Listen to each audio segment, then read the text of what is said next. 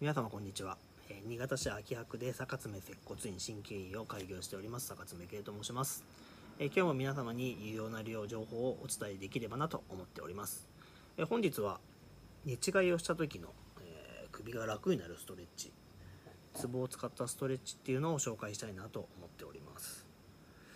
まあ朝起きると首が痛くてこう回らないでと起きがけは首の痛みが楽だったんだけど違和感ぐらいだったんだけどなんか時間とともに痛くなって首が回らなくなってしまうとか。じっとしてても首が痛いとか。朝起きて痛みでこう困ったって方結構おられるかと思うんですが特に、えー新潟の方は通勤で車を使われる方が非常に多いですので車乗れないミラーが見れないとかっていうのは非常に、えーパニックになってしまうかなと思います。でその時にやっぱりあ寝違いかもと思っても仕事が行けなくなったりすると非常に困るかと思いますのでその時に思い出していただけると非常に有用なストレッチございますのでそちらの方を今日ご紹介、えしたいなと思います、まあ、今回、えー見ていただいた内容をちょっと頭の片隅に、えー覚えておいていただくとそういう時に役に立つかなと思いますので是非ご覧ください。まあ、なぜまず最初にまずなぜ寝違いが起きるのかっていうのをお話したいなと、寝違いっていうと急にやっぱり首が痛くなる朝起きると急に痛くなるっていう症状かと思うんですがやっぱりあの原因っていうのはあります。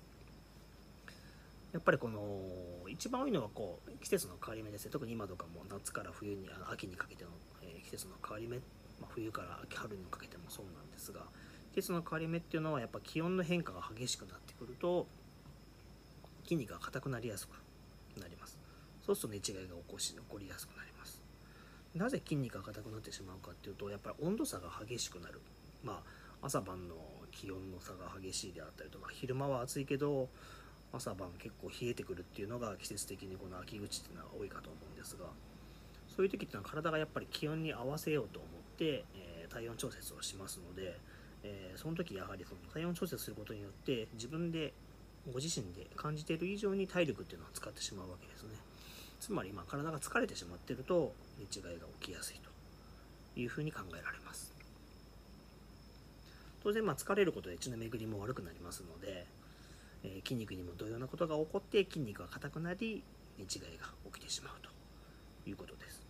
まあ、またあの純粋にこう寝不足であったりとかあとはこう仕事のしすぎスポーツのしすぎとかで過労状態になっても寝違いが起きやすくなりますが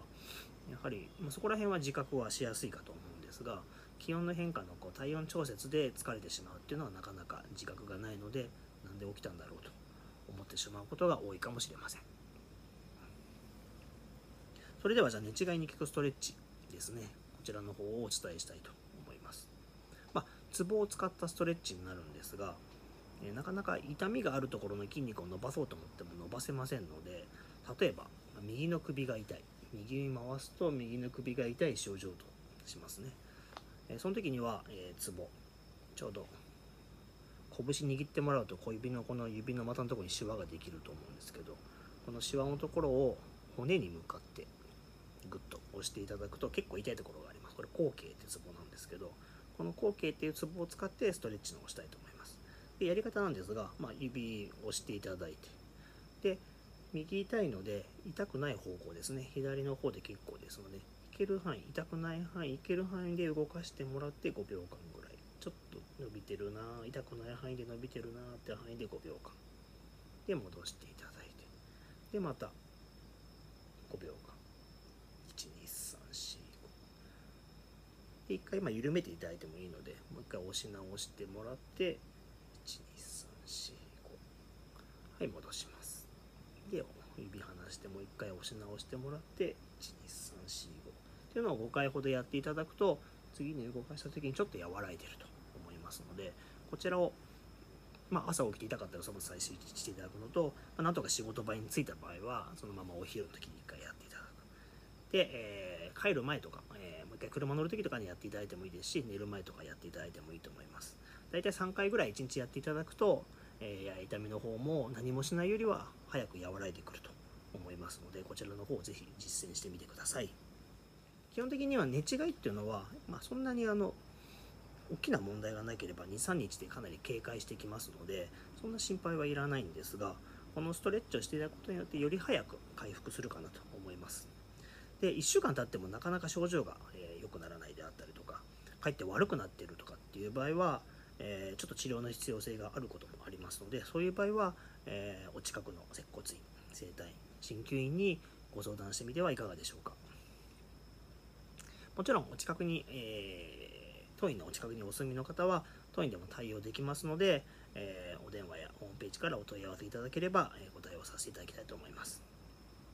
それでは、えー、今日は最後まで、えお聴きいただきまして、え誠にありがとうございました。今回の内容が皆様のお役に少しでも立てましたら幸いです。ありがとうございました。